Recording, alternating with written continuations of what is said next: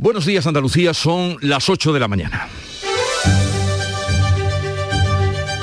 En Canal Sur Radio, La mañana de Andalucía con Jesús Vigorra. Hoy la actualidad política sigue centrada en el Partido Popular y en lo que ocurra en su sede de la calle Génova de Madrid. Porque esta tarde, a las 8, los líderes regionales se reunirán con Pablo Casado, 16 de los 17, que le pedirán que deje el cargo.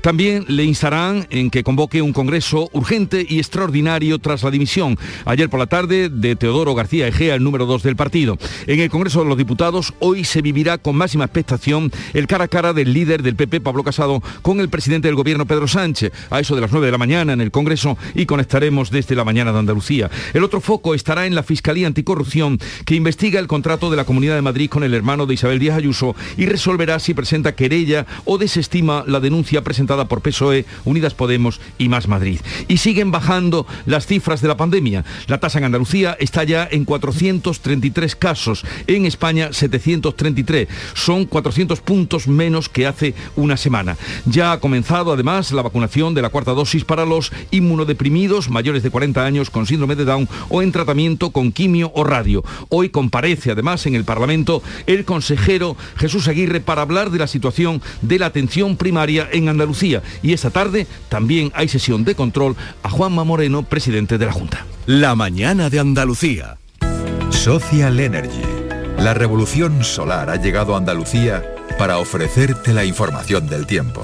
Hoy esperamos cielos con intervalos de nubes medias y altas en Andalucía, aunque irán aumentando a nubosos esos cielos al final de la jornada en el extremo occidental y no se descartan ya, como decimos, al final del día alguna lluvia débil en esa zona, en la zona más occidental. Pero son lluvias que nos van a acompañar según las previsiones mañana jueves y el viernes, cuando lloverá en prácticamente toda Andalucía. Seguirá además soplando viento de levante hoy fuerte en el estrecho con rachas muy fuertes durante la primera mitad del día y las temperaturas se mantienen con pocos cambios, con máximas que irán hoy de los 26 grados de Sevilla a los 20 de Málaga y mínimas que oscilarán entre los 15 grados de Cádiz y los 5 que se registrarán en Córdoba y Granada. ¿Te suben la luz y no sabes qué hacer? En febrero el loco, nuestros descuentos no son pocos. Disfruta de nuestras increíbles bajadas de precio. Gestionamos tu subvención y hasta 25 años de garantía. Genera tu propia energía con placas solares y ahorra hasta el 70% en tu factura de la luz. Pide cita 955 44 11 11 o en socialenergy.es. La revolución solar es Social Energy. Y para conocer la situación del tráfico en Andalucía conectamos con la DGT, nos atiende Alfonso Martínez, buenos días. Buenos días, hasta ahora en la red de carreteras de Andalucía tengan precaución, hay tráfico lento en Cádiz de entrada por la CA33 en San Fernando y también en la 48 en Chiclana de la Frontera, en Córdoba en la 4 en el Arcángel dirección Madrid y también hay dificultades en Málaga, en la 7 Menagalbón y la Cala del Moral, en eh, Fongirola también, en dirección Cádiz y tengan especial cuidado en la MA20 en Churriana en sentido creciente del kilometraje. Hay dificultades en eh, el Rincón de la Victoria, también en sentido a la capital malacitana y eh, en, el Sevilla, de entrada a la capital hispalense, entre Camas y Bormujos, la, en la 858 y 8056 en San Juan de Arnalfarache, al igual que en la 376 a su paso por Dos Hermanas. Y en la ronda S30 tengan especial precaución en el entorno del puente del Centenario y en Nudo Gota de Leche en ambos sentidos. Qué alegría verle por aquí. Tenemos ya su mesita de siempre reservada. Le traigo enseguida su aperitivo. Por cierto, nos ha entrado un besugo fresco como a usted le gusta. Se lo podemos hacer a la bilbaína quitándole la guindilla, por supuesto. No queremos que le siente mal. Sueldazo del fin de semana de la 11. Todos los sábados y domingos puedes ganar un premio de 5.000 euros al mes durante 20 años, más 300.000 al contado. Bien, acostúmbrate. A todos los que jugáis a la 11, bien jugado. Juega responsablemente y solo si eres mayor de edad. La mañana de Andalucía con Jesús Bigorra. Noticias. Vamos a contarle la actualidad. Seis días después del inicio de la crisis en el PP, el presidente de la Junta acudirá esta tarde a Madrid a la reunión que Pablo Casado mantendrá con los varones del Partido Popular. Encuentro que se produce tras la dimisión de García Egea como número dos del partido. Carmen Rodríguez Garzón. Sí, también después de que Casado haya accedido a celebrar un congreso extraordinario del partido, la fecha de ese cónclave saldrá de la Junta Directiva Nacional que va a tener lugar finalmente el próximo martes, el 1 de marzo, tras las quejas de Juanma Moreno por hacerla coincidir en principio con en el Día de Andalucía. García Egea se defendía anoche, lo hacía en la sexta, dice que no han hecho nada malo, pero que se va para facilitar la transición. Todos somos corresponsables de lo que aquí ocurre. En este caso, yo no me voy porque hayamos hecho nada malo, que no lo hemos hecho.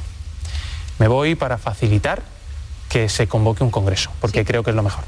A la dimisión del secretario general se sumaban este martes la de Andrea Levy como presidenta del Comité de Derechos y Garantías del PP y también la del portavoz nacional, el alcalde de Madrid, Martínez Almeida, que aseguraba que lo había consensuado, que había consensuado su marcha con Pablo Casado. Las informaciones publicadas a lo largo de los últimos días, la gravedad de lo que se apunta en esas informaciones, la necesidad de poder acreditar de manera indubitada qué es lo que ha pasado en el Ayuntamiento de Madrid, han hecho que en esa conversación que, hayan mantenido, que hemos mantenido de común acuerdo hayamos decidido finalmente que deje de ser portavoz nacional en estos momentos. Y mucho se ha especulado sobre la dimisión inminente de Casado, pero aún no sabemos siquiera si se presentará ese Congreso extraordinario para ser reelegido, si por el contrario dejará su cargo en las próximas horas. La mayoría de los varones que se reunirán con Casado esta tarde en Génova miran a Alberto Núñez Feijo para que asuma el liderazgo de la formación y él se deja creer. Sí, él mismo por primera vez admitía este martes que dará el paso en función de lo que el partido le pida. Todos debemos estar a la altura de las circunstancias y tenemos que tomar decisiones, todos, y yo entre ellos. Y estoy convencido que tomaremos y tomaré las decisiones en función de lo que observemos en el partido y en función de lo que el partido le pida a cada uno que haga.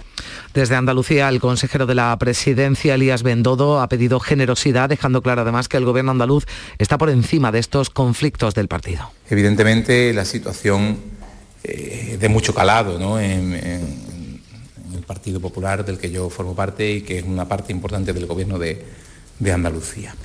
Bueno, llegados a este punto, lo que les puedo decir que es el momento de la generosidad de la generosidad para anteponer los proyectos comunes a los proyectos personales. Y entre tanto, la Fiscalía Anticorrupción ha abierto diligencias de investigación por el contrato de la Comunidad de Madrid con el hermano de Isabel Díaz Ayuso. Tras recibir las denuncias de PSOE Unidas Podemos y Más País, Anticorrupción ha informado este martes de la apertura de esa investigación previa y después decidir si existen indicios suficientes de delito como para presentar una querella. Este asunto se refería a la ministra de Justicia, Pilar Yo, que confía en que se esclarezca todo lo antes posible. Pedimos al Partido Popular altas miras y lo que queremos es que se esclarezca lo que ha ocurrido, que si ha habido algún caso relacionado con la corrupción, eso se esclarezca, porque los ciudadanos y las ciudadanas tienen derecho a conocer qué es lo que ha pasado. Y, por supuesto, respeto absoluto a las investigaciones de la Fiscalía. Y en el Congreso de los Diputados hoy se vivirá con máxima expectación el cara a cara del líder del PP, Pablo Casado, con el presidente del Gobierno, Pedro Sánchez. Aunque en las últimas horas había especulado sobre la posibilidad de que Casado no interviniera en esa sesión de control, finalmente el dirigente popular ha mantenido su pregunta prevista, aunque podría retirarla, también es una posibilidad en el último minuto. Cuanto más está dispuesto a ceder a sus socios independentistas para seguir en la Moncloa, señala la pregunta de Casado a Sánchez, otra pregunta, la que tenía prevista el ya exsecretario general del PP, dirigida a la vicepresidenta segunda, Yolanda Díaz, sobre los derechos de los autónomos, va a ser realizada finalmente por el diputado Diego Movellán. Por cierto, que Yolanda Díaz ha mostrado su máximo respeto por el que ha sido su rival, Teodoro García Egea, en el Congreso durante los últimos meses. Como cada miércoles estaremos pendientes y a las 9 conectaremos con el Congreso de los Diputados. Y Yolanda Díaz ha confirmado, por cierto, que va a iniciar el proceso para impulsar un proyecto político. La ministra de Trabajo y vicepresidenta segunda del Gobierno va a recorrer el país, va a escuchar a la gente y después decidirá lo que debe hacer. Así lo confirmaba en televisión española. Eh, he reflexionado mucho y sí, eh, te avanzo ya que en primavera me lanzo a este mm, proyecto de escucha.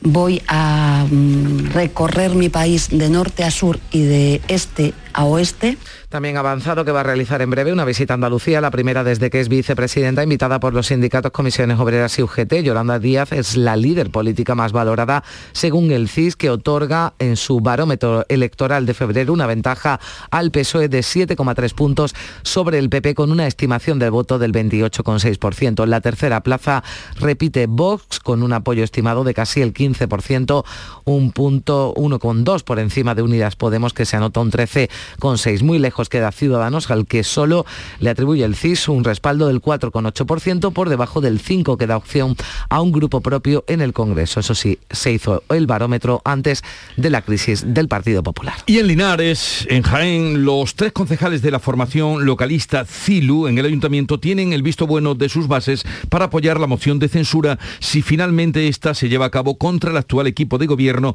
de Ciudadanos y de PP. Cuéntanos, Alfonso Miranda. 75% de las bases de CILU se ha pronunciado a favor de esta moción de censura que plantea el PSOE con el apoyo de Izquierda Unida. Y es que el Consejo General de CILU dejaba ayer en las bases la última palabra tal y como anunciaba su presidente Javier Briz. Pues mandata que se realice una consulta vinculante a los afiliados, que es la que va a determinar si nosotros seguimos adelante con una hipotética, bueno ya no hipotética, ya sí, sí que no han dado traslado por el PSOE e Izquierda Unida de, de su intención. De esta manera, los tres concejales de CILU decantarán la votación. Pues estaremos pendientes de esa posibilidad. La pandemia vuelve a dejar una alta cifra de fallecidos en Andalucía. Han sido 35 este martes, aunque la tasa de incidencia sigue a la baja. Se sitúa ya en nuestra comunidad en 433 casos por cada 100.000 habitantes en una jornada, la de este martes, en la que ha habido 1.815 contagios. Es el dato diario más bajo desde el 11 de diciembre del año pasado. Los hospitalizados han aumentado en 14 hasta un total de 1.015 pacientes y también en España ha seguido bajando sigue bajando la incidencia, está en 735, en solo una semana ha caído 400 puntos. Pese a esa mejora de los datos, los expertos piden prudencia y no precipitarse con decisiones como quitar la mascarilla en interiores. Así lo señalaba en Canal Sur Televisión Daniel López Acuña. Está más que demostrado con toda claridad que aquellos países que han usado de manera más sistemática la mascarilla y mantenido su uso en el interior tienen menos incidencia, menos hospitalizaciones y menos muertes. Yo creo que no deberíamos estar jugando con fuego. En cuanto a la vacunación, 110.000 andaluces inmunodeprimidos han empezado ya a recibir la cuarta dosis contra el COVID, personas trasplantadas con síndromes de Down mayores de 40 años o en tratamiento con quimio o radio, entre otras. Eh, por otro lado, el consejero de Salud va a comparecer hoy miércoles de nuevo en el Pleno del Parlamento andaluz para informar sobre la situación de la atención primaria en nuestra comunidad. Y hoy será enterrado en Lepe, en Huelva, el marinero Juan Antonio Cordero. Como saben, falleció en el naufragio del pesquero gallego Villa de Pitancho en aguas de Terranova. Desde Huelva, más información, Sonia Vela le pedará su último adiós al marinero y patrón de barco Juan Antonio Cordero. El sepelio comenzará a las 10 de la mañana en la iglesia de Santo Domingo de Guzmán y el entierro será en el cementerio de la localidad. En el ayuntamiento continúan ondeando las banderas a media asta y luce un crespón negro en señal de duelo. El alcalde de Lepe, Juan Manuel González, ha destacado la solidaridad de este pueblo de tradición marinera ante las desgracias. Lepe, un pueblo muy solidario, lo demostró con la Dana, lo está demostrando con el COVID y, además el vínculo que tiene con el mar es histórico y a lo largo de esa historia eh, se han ido sucediendo episodios como este y siempre se ha aportado y luego creo que además necesaria, ¿no? Porque los familiares necesitan también de ese cariño y de esa comprensión en este momento. Juan Antonio Cordero, de 55 años, estaba casado, tenía dos hijos y este próximo verano se jubilaba. Pues esta mañana en la iglesia de Santo Domingo está previsto esa misa funeral y posteriormente los restos mortales serán trasladados hasta el cementerio. Vamos a saludar a José Manuel Cortés Rodríguez. Y agradecemos a su vez que esté con nosotros. Él es amigo y vecino de Juan Antonio Cordero. José Manuel, buenos días. Eh, buenos días, Jesús. ¿Cómo recuerda, qué nos puede usted decir de, su amigo y vecino Juan Antonio Cordero? Bueno, pues se trata de, una persona muy muy querida en nuestro pueblo, una persona muy, muy entrañable. Eh, yo tuve la suerte, aparte de ser vecino, en, somos vecinos de la, éramos vecinos de la misma calle, eh, compartía momentos con él muy felices porque éramos socios de una peña atlética aquí en Lete en muchas ocasiones desde la peña hasta nuestra calle nos veníamos andando y conversando después de los de los buenos ratos que hemos echado juntos viendo partidos del Atlético. ¿Y, qué le llevó, supongo, si han compartido tantos ratos, qué le llevó a embarcarse tan lejos de su ciudad, de, de, Lepe, de su mar? Eh, ¿No encontraba trabajo por aquí? Eh, ¿Qué le llevó hasta allí? Vamos a ver, Lepe es un pueblo, ha sido siempre un pueblo eminentemente marinero, muy vinculado con la mar. De hecho, yo soy hijo de marinero. Es raro la persona en Lepe que su padre o su tío o su hermano o su primo no han estado, o su familia no ha estado vinculada a la mar. ¿eh? El Lepe, ya digo, tiene mucha tradición marinera. Sí es verdad que en los últimos años eh, normalmente las personas que iban a la mar eran personas con titulación. Pues le lleva a que su familia tenga una vida mejor. ¿eh? ya le digo, Lepe, la prosperidad de Lepe en los años 70, 80 han venido de la mano de la gente de la gente de la mar. Entonces, pues lógicamente cada uno en su casa busca su, el bienestar de su, de su familia. Y ya como te comentaba en los últimos años, las personas que, que iban a la mar son personas con tituladas, patrones de embarcación, en este caso Juan Antonio era eh, patrón de costa, eh, eh, yo he tenido mm, amigos capitanes de, también de pesca, mm, en fin, buscando el, bienestar de su familia. Lógicamente en cada familia siempre hay una persona que es la más sacrificada, en este caso Juan Antonio no tenía pudor en, embarcarse para que su familia no le faltara de nada.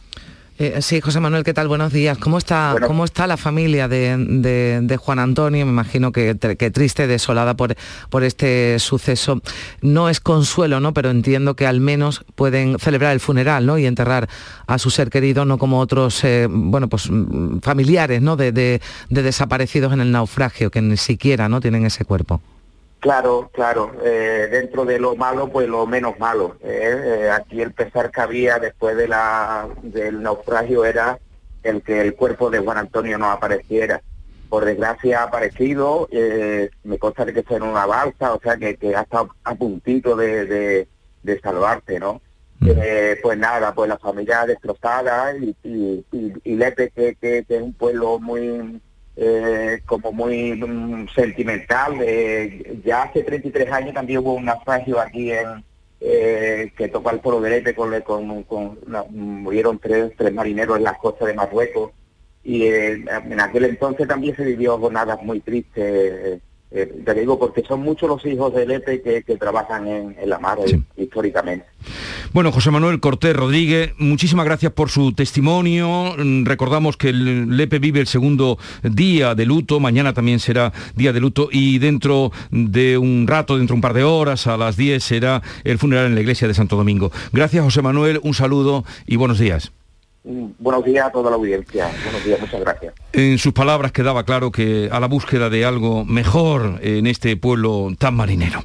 Bueno, vamos a otro asunto. En Manilva, en Málaga, se investiga el hallazgo de un cadáver momificado que ha aparecido dentro de un ataúd que estaba en una vivienda de alquiler. María Ibañez pues fue el equipo de limpieza quien descubrió una caja de madera que no podían sacar por la puerta de la vivienda por su peso y dimensiones. Decidieron abrirla y desmontarla y debajo de una capa de arena encontraron un cuerpo con síntomas de momificación. El cuerpo podría llevar allí meses, por lo que se está buscando al último morador que ocupó esta residencia en Manilva. Hasta el momento ha trascendido que se trata de un alemán que está en paradero desconocido. Los investigadores están indagando también entre las desapariciones denunciadas en la la zona para ver a quién puede corresponder ese cadáver. Se desconoce la identidad del cadáver y si sufrió una muerte violenta o natural y sobre todo quién amortajó a esa persona.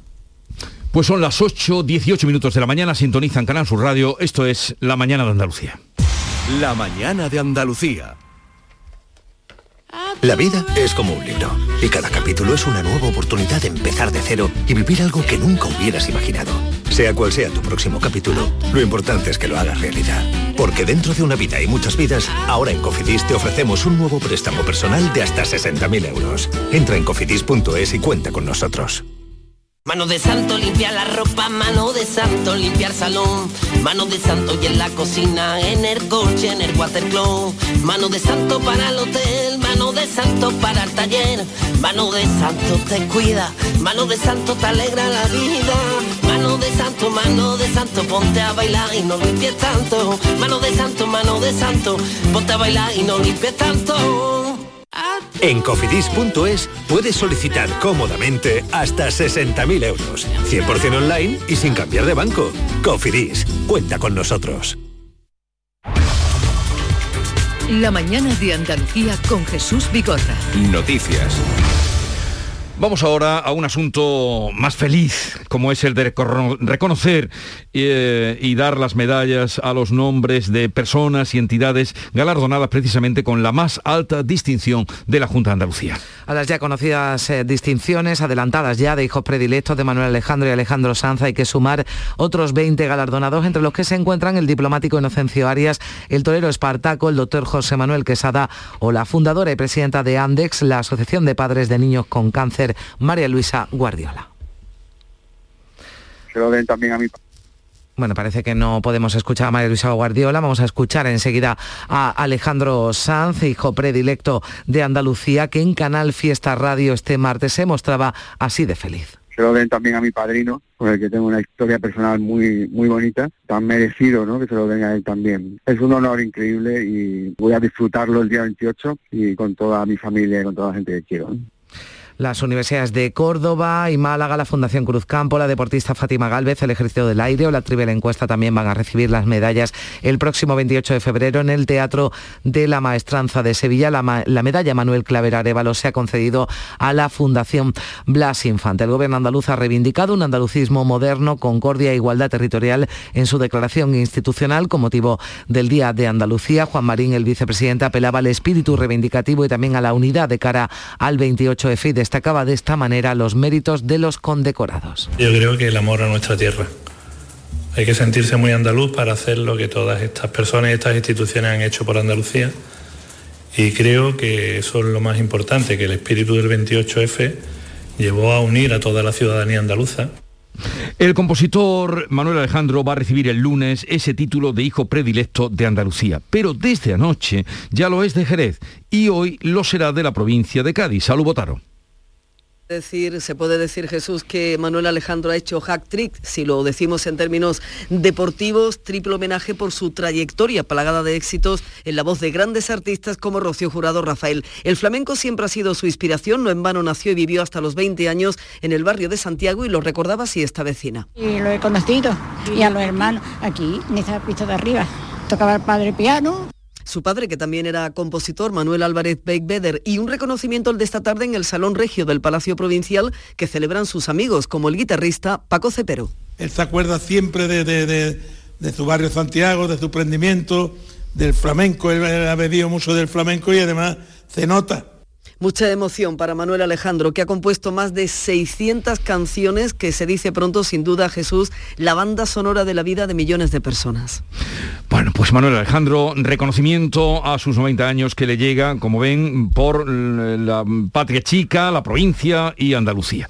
Vamos a los asuntos ahora internacionales porque el ministro de Asuntos Exteriores, José Manuel Álvarez, comparecerá esta tarde a petición propia ante la Comisión de Exteriores del Congreso de los Diputados para abordar la crisis de Ucrania. Crisis de la que la última hora eh, se pasa porque Rusia ha redoblado la actividad militar en la frontera con Ucrania después de que la Duma, el Parlamento ruso, haya autorizado el envío de tropas al extranjero. El goteo de países que anuncian sanciones económicas contra Moscú es incesante. Esta noche se han sumado Australia, Japón y Canadá. La Unión Europea ha sido la primera en reaccionar. El primer paquete de sanciones prevé vetar la entrada de diputados rusos a Europa, limitar las operaciones a 27 bancos en los mercados financieros comunitarios y un embargo comercial a las provincias separatistas. Alemania además ha paralizado la construcción del gasoducto ruso-alemán Nord Stream 2. Pero si Putin da un paso más, las consecuencias económicas serán aún peores, como apunta el ministro José Manuel Álvarez. Si Rusia da un paso más, si se produce la agresión militar, las sanciones serán infinitamente más masivas que estas, que ya son una primera demostración de que no son palabras. Joe Biden ha descartado esta noche esa cumbre prevista con Vladimir Putin. La escalada del conflicto lo hace imposible y el secretario general de la OTAN, Jens Stoltenberg, no oculta la gravedad del momento. We urge Russia in the strongest possible terms Pedimos a Rusia de la forma más contundente posible que opte por la diplomacia. Este es el momento más peligroso para la seguridad de Europa de toda una generación. El presidente del Gobierno, Pedro Sánchez, acudirá a la conferencia de presidentes de La Palma el próximo viernes, acompañado por siete miembros de su Ejecutivo. Entre ellos están la las vicepresidentas segunda y tercera, Yolanda Díaz y Teresa Rivera. Nadia Calviño no podrá participar por motivos de agenda, una agenda, la de la reunión, que incluye, entre otros temas, un análisis de la situación de la pandemia o el estado de ejecución de los fondos europeos, pero no está previsto, al menos al principio, pese a la petición de varias comunidades, entre ellas Andalucía, de que se aborde el cambio de modelo de financiación autonómica. Juanma Moreno, no obstante, va a insistir, además de en esa cuestión de la financiación, en otras dos peticiones que considera fundamentales para la comunidad, la cogobernanza en la gestión de los fondos europeos y también un fondo COVID de mil millones de euros. La Iglesia española pide perdón por los abusos sexuales a menores y da un paso más. Al igual que países como Francia o Alemania, ha encargado a una auditoría, a un gabinete independiente de abogados para que aclare todo esto. Ha creado además una dirección de correo electrónico. Allí se pueden comunicar casos. Es una decisión sin precedentes de la Conferencia Episcopal Española. Su presidente Juan José Omeya ha asegurado que la decisión es un paso adelante para lograr la transparencia en este tema y también pedía perdón de esta forma a las víctimas. Pedir público perdón por todo el tema de los abusos dentro de la Iglesia, por todas las víctimas que tanto dolor han padecido y padecen.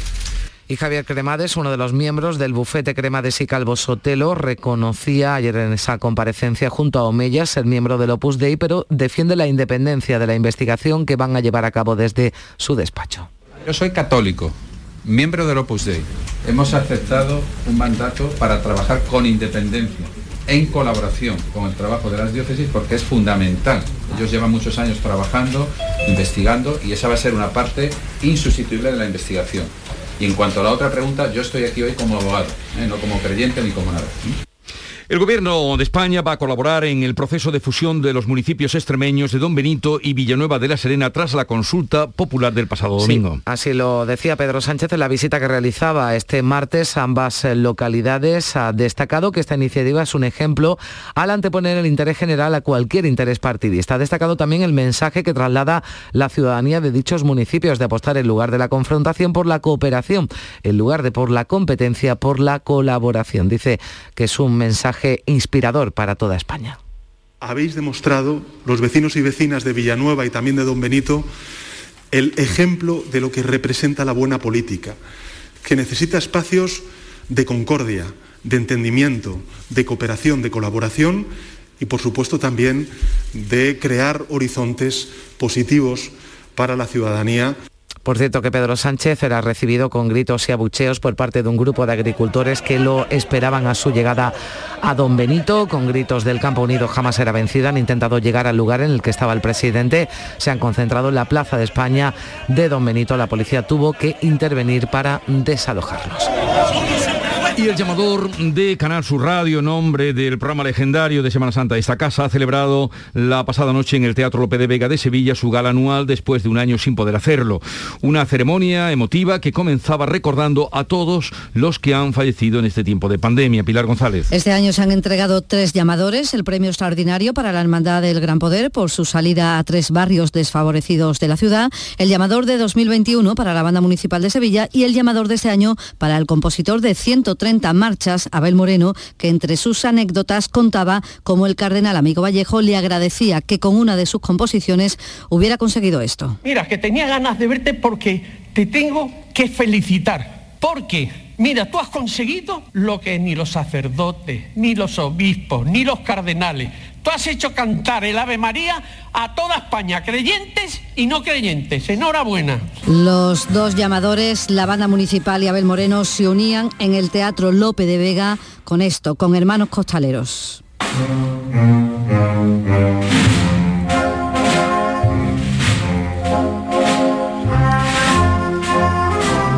Y seguimos con noticias relativas a la música porque Joan Manuel Serrat ha recibido la Gran Cruz de la Orden Civil de Alfonso X el Sabio en un acto celebrado este martes en el Palacio de la Moncloa. Con esta distinción se premia a personas que hayan destacado por los méritos contraídos en los campos de la educación, la ciencia, la cultura, la docencia o la investigación. A Serrat el gobierno le reconoce su brillante trayectoria y su contribución a la cultura y el arte españoles desde el comienzo de su carrera en 1965. El cantante catalán se mostraba muy feliz y en parte sorprendido.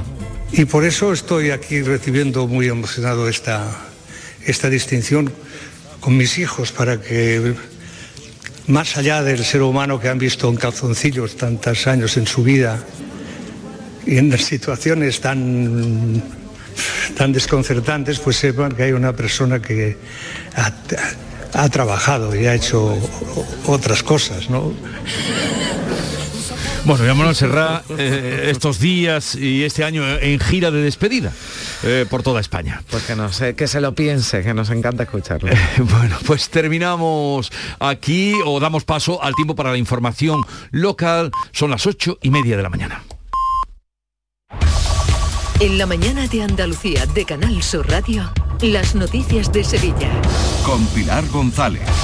Hola, buenos días. A esta hora quedan dos kilómetros de retenciones en la entrada a Sevilla por la A49, uno por el patrocinio, dos por la autovía de Utrera, dos por la de Coria y uno por la de Mairena. En el Centenario, uno en sentido Cádiz y también uno en el nudo de la Gota de Leche, sentido Ronda Urbana Norte, donde el tráfico es intenso. También es intenso en la entrada a la ciudad por el Alamillo, Avenida Juan Pablo II, Avenida de Andalucía y Avenida de la Paz.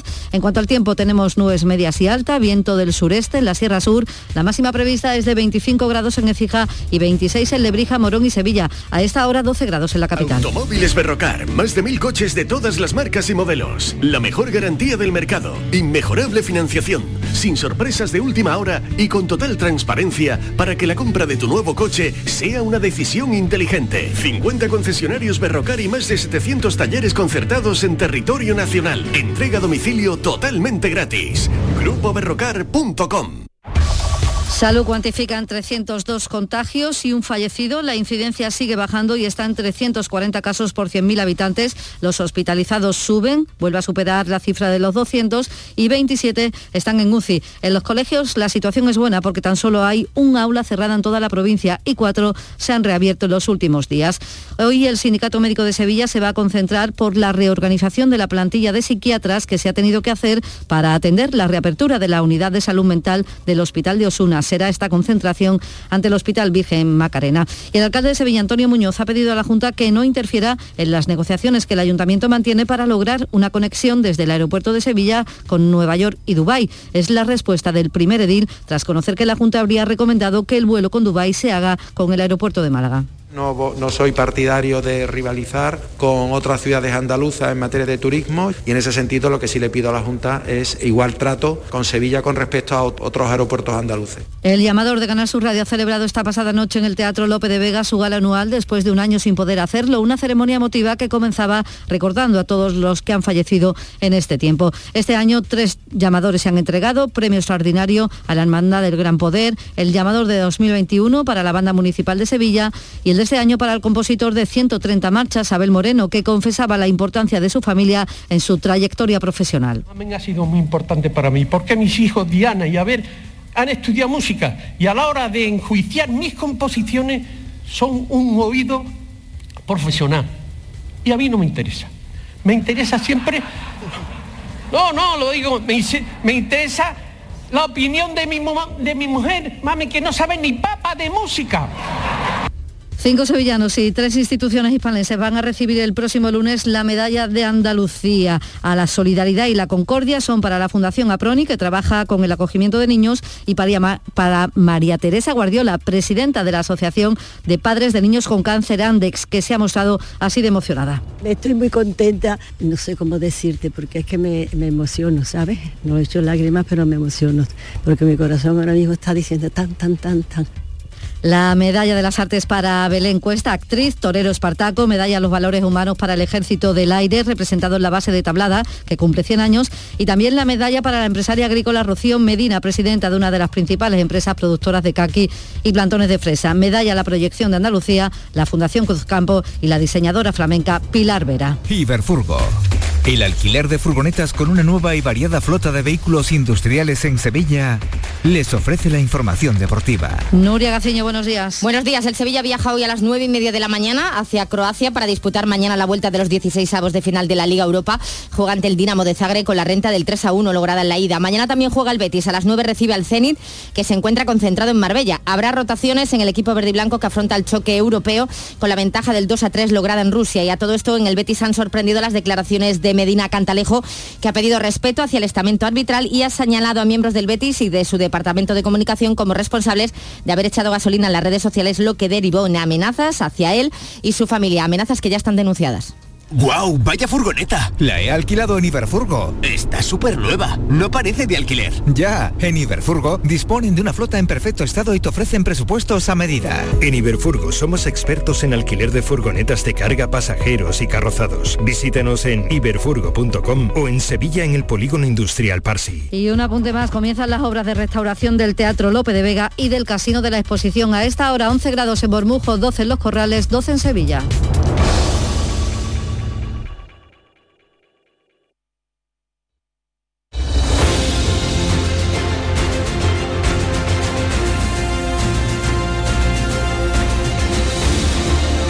...8.35 minutos de la mañana, enseguida entramos en tertulia de actualidad, conversación hoy con África Mateo, Antonio Suárez Candilejo y Alberto García Reyes.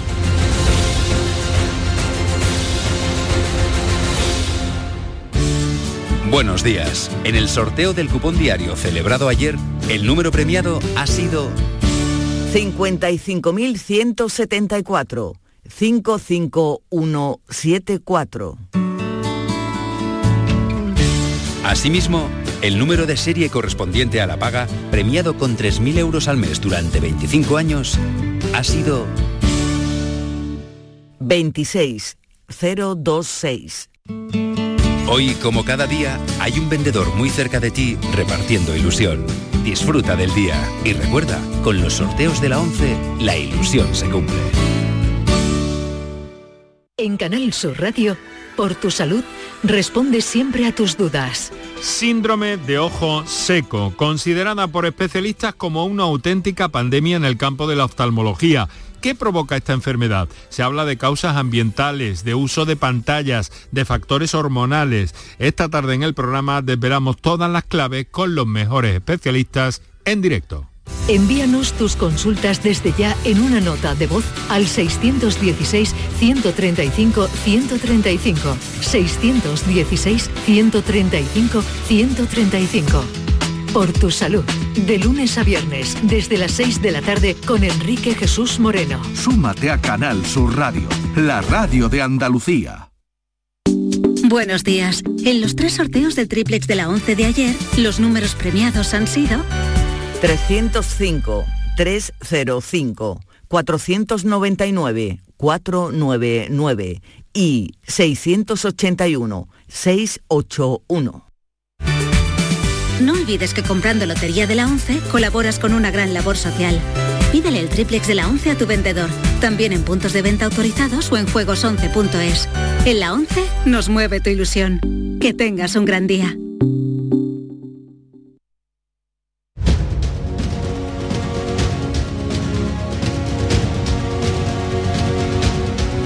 En Canal Sur Radio, La mañana de Andalucía con Jesús Vigorra.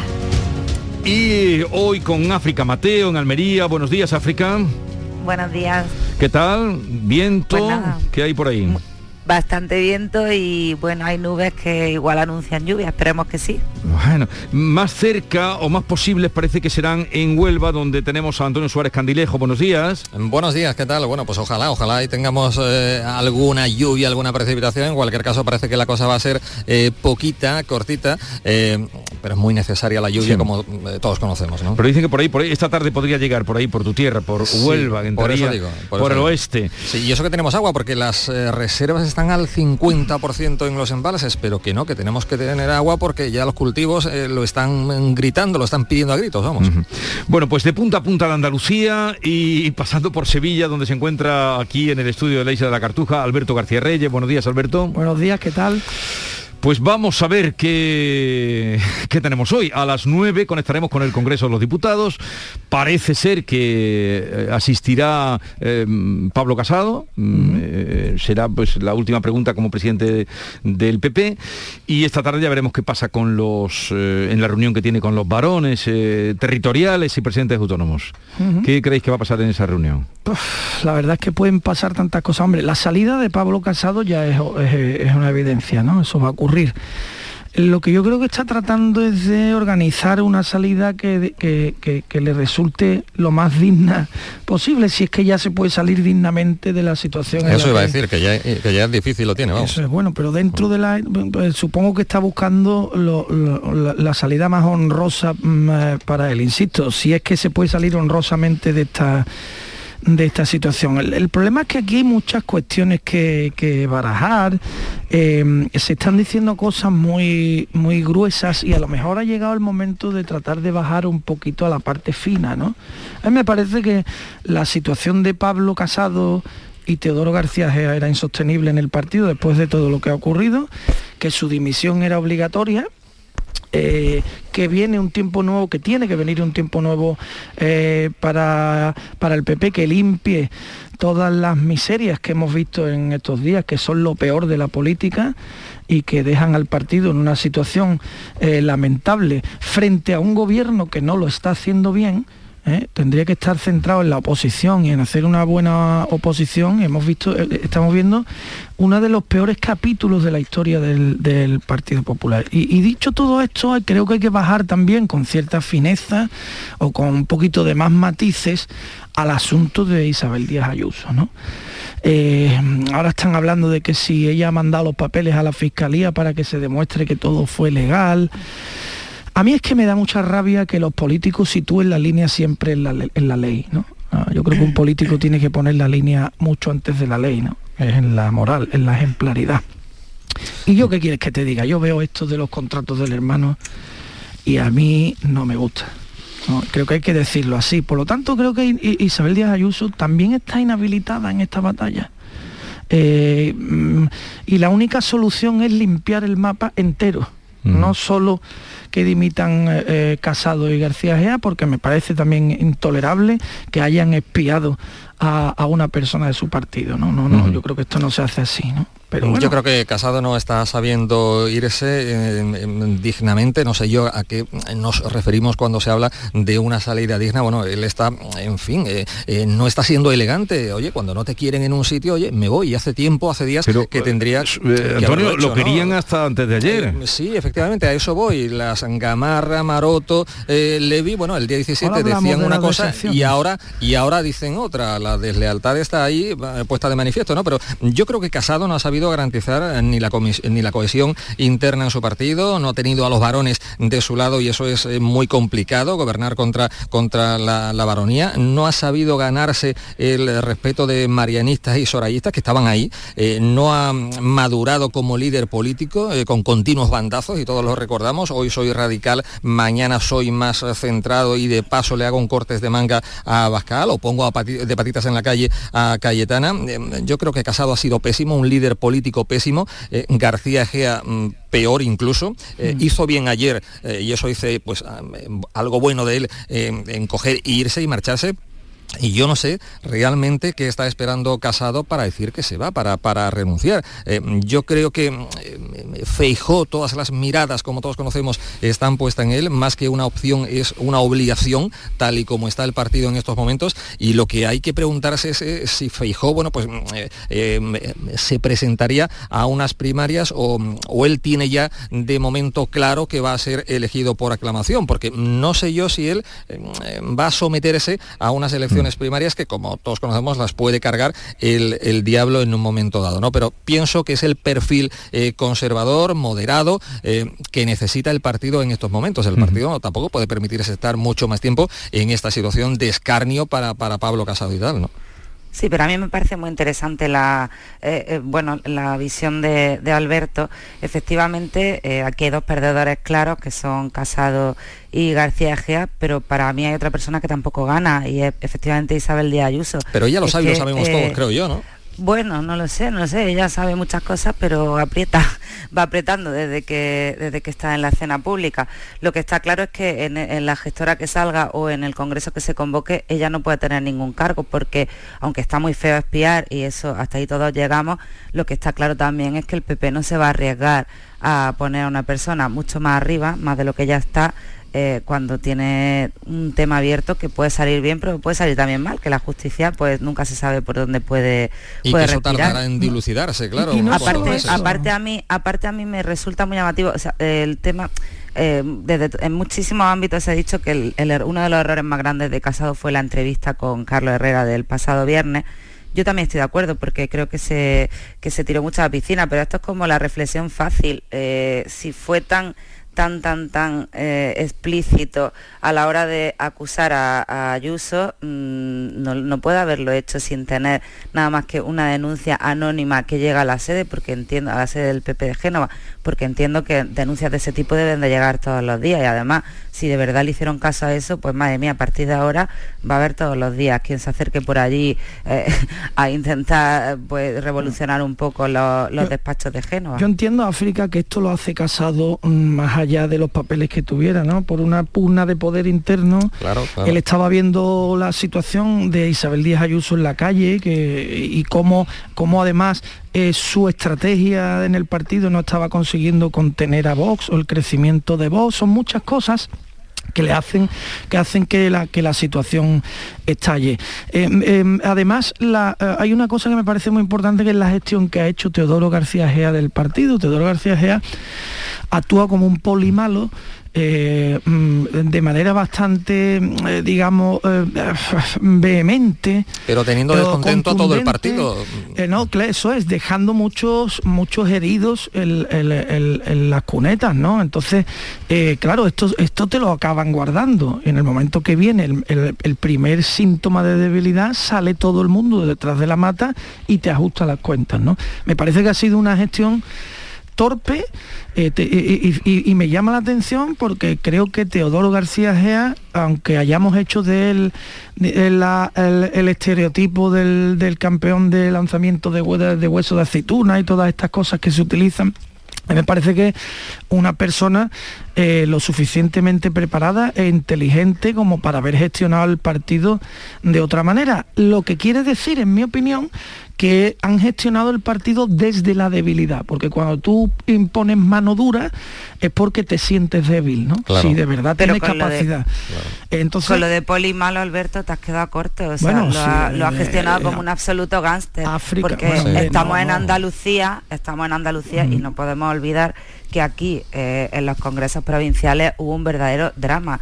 O sea, eh, se, impuso su criterio frente a un líder absoluto en ese momento, como ya era Juanma Moreno, que estaba gobernando y que había logrado eh, un liderazgo en torno a su persona y en torno a su equipo. Y llegó y lo reventó todo y dejó solo que pusieran ellos tan bestia.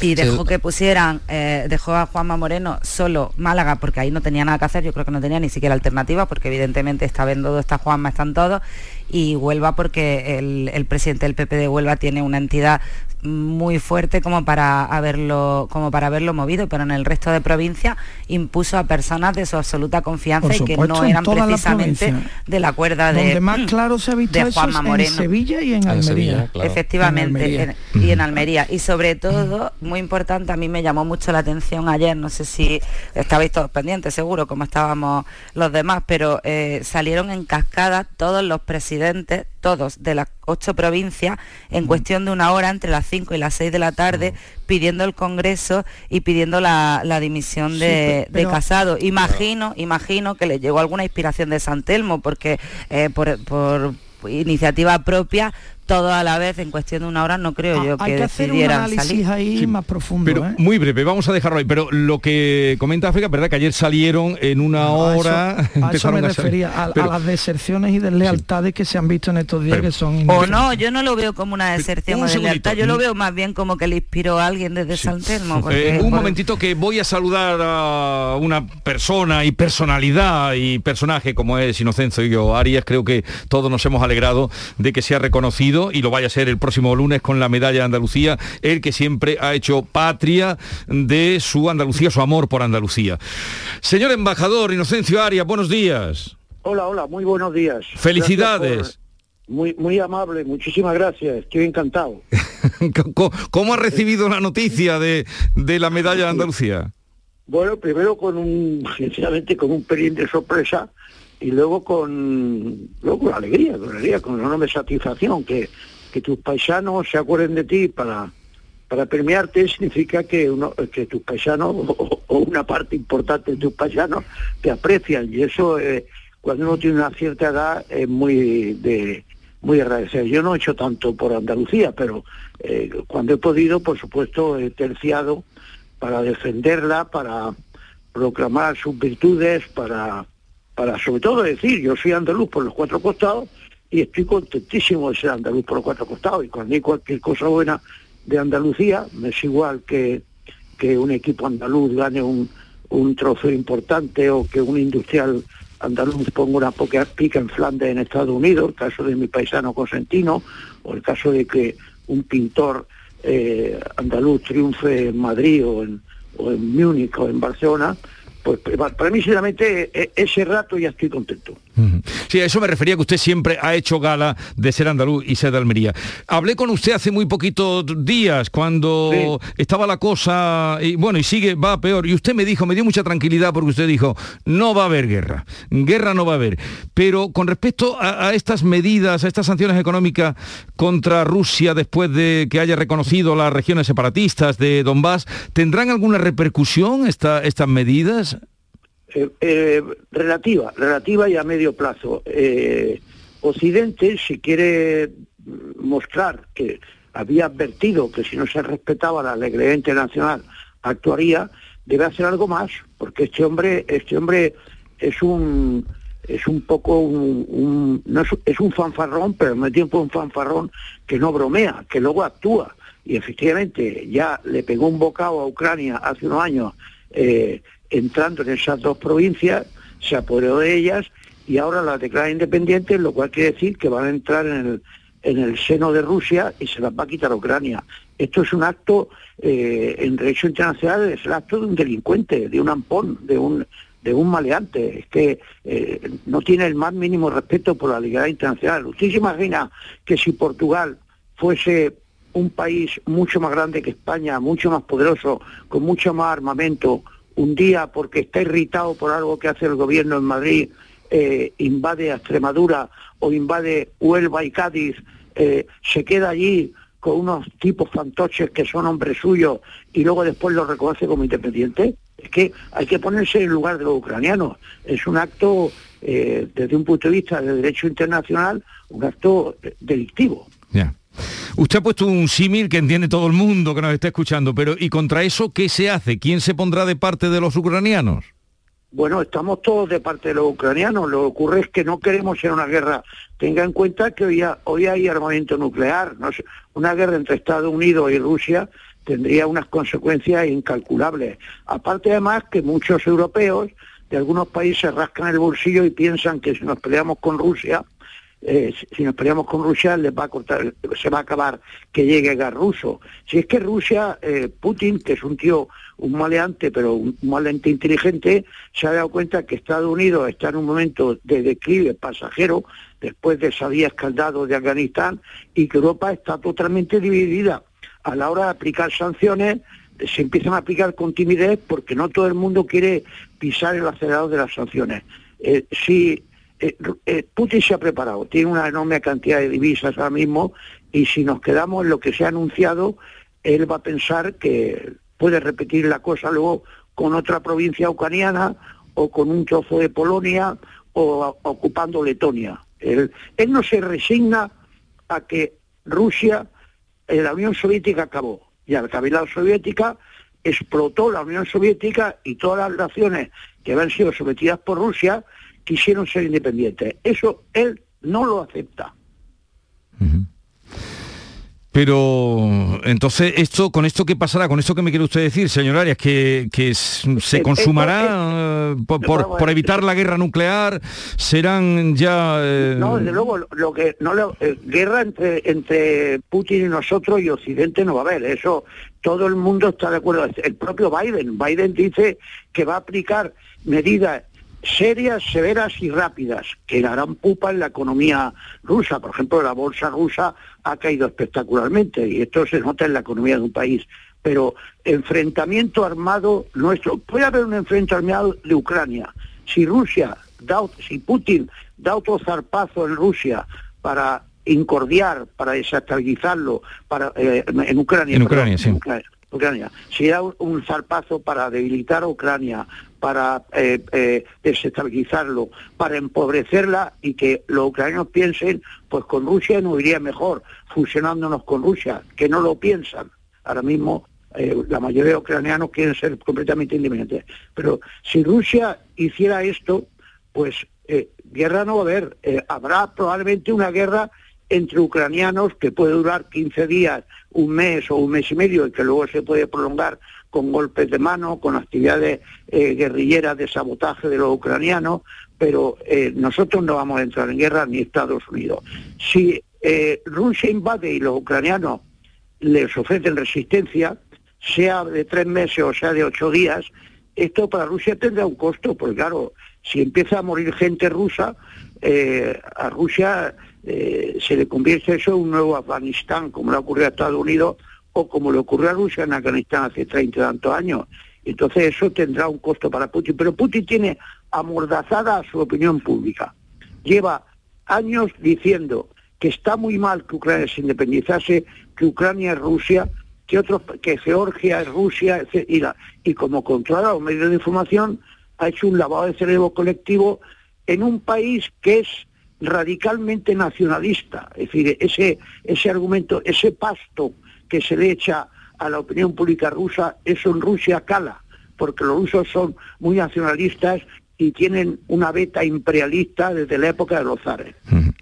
Bueno, pues Inocencio Aria, gracias por mm, hacernos también esta reflexión sobre lo que ocurre y sobre todo eh, felicidades por esa medalla Andalucía eh, muy merecida y que sepa que muy celebrada por aquí. ¿eh? Muchísimas gracias. Un saludo. Adiós. adiós. Adiós, adiós.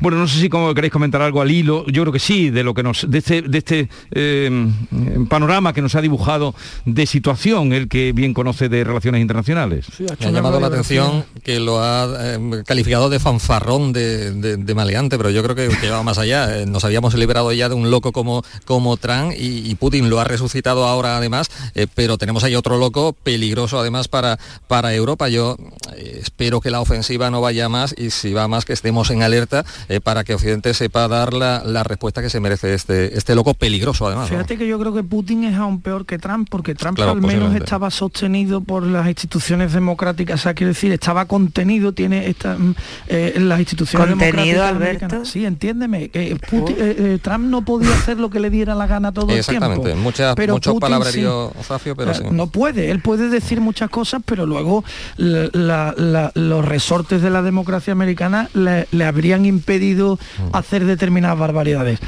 Eh, a Putin nadie le impide nadie le impide nada ¿eh? Putin es un sátrapa de libro de hecho está ahí y, puede hacer cualquier cosa ayer hubo una noticia muy a mí me pareció hasta cómica no dice el senado ruso aprueba por unanimidad la independencia de los del Donbass, ¿no? De la, y, yo me preguntaba, digo, bueno, ¿y hay algún senador que se atreva a decir que no? A decir algo. ¿Quién va a decir que no ahí? África, eh, sobre lo que nos contaba tu paisano. Bueno, Digo paisano porque Inocencio Arias, por si no lo saben, es de Almería. Sí. lo sabe porque siempre ha presumido además y ha, y ha, sacado el nombre de la provincia y lo ha paseado por todos sitios. A mí me parece eh, muy merecido el, reconocimiento. Yo me, gustaría tener más en esto que, que, lo que ha comentado, que estoy un poco de acuerdo en lo que decían los compañeros, a excepción de hacer esa salvedad entre Trump y, y Putin porque, vamos, Trump no ha ido a más porque no ha tenido más tiempo. En fin, pero realmente... han echado en las elecciones. Por eso, por eso. la democracia pero ayer apareció, reapareció diciendo que, diciendo que lo que estaba haciendo Putin eh, estaba muy bien hecho y que era lo que tenía que hacer Estados Unidos. Y, que además, lo, y, lo, peor es que se puede presentar, como bien decía Jesús esta mañana, en, las próximas elecciones de 2024, en este momento está haciendo entrada, lo vemos por televisión, eh, la entrada de Pablo Casado, venía acompañado eh, a un lado de Ana Pastor y también de Pablo Montesinos, que ha sido hasta el final, no sé si decir, uno de los pocos... uno de los pocos que le quedan. Me quito el sombrero con Pablo Montesinos porque esos valores ya no, ya no están de moda. La lealtad es una virtud y es una virtud que está completamente en desuso. Bueno, ha ocupado ya su escaño. A las 9, si comienzan puntuales, eh, daremos cuenta, como tantos miércoles, ¿verdad? Que hemos compartido aquí con vosotros, con África, con Alberto y con Candilejo, eh, va y viene. Eh, alguna que otra vez. Pero hemos compartido, está al lado de Cuca Camarra, las cámaras están todas centradas en él, indudablemente, y ahora veremos la pregunta que vaya a hacer y también el quite de... Teodoro no está de, Pedro Sánchez. Dime, dime, África. Eh, no, por terminar con lo de con lo de Chencho y más viendo cómo está la política y, dónde la están llevando los políticos, pues eh, tiene mucho mérito porque pensad que ha estado eh, siendo portavoz y, llevando la oficina de información diplomática con tres partidos diferentes, con la UCD, con el PSOE y con el PP. O sea, tienes que valer mucho profesionalmente para que tres partidos absolutamente diferentes te pongan una responsabilidad. Y, cargos de responsabilidad, de alta responsabilidad. Entonces, pues muy merecido, porque, porque lo ha demostrado. Y luego también muy valiente siempre, porque cuando la guerra de Irak a pesar de estar nombrado por el gobierno de, aquella época de Aznar, eh, fue muy crítico y dijo que si realmente las armas no aparecían, pues que la guerra no habría tenido ningún sentido. Entonces, ahora está entrando Pedro Sánchez, Nadia Calviño a su vera y vamos a llegar a las 9, eh, tiempo para recapitular.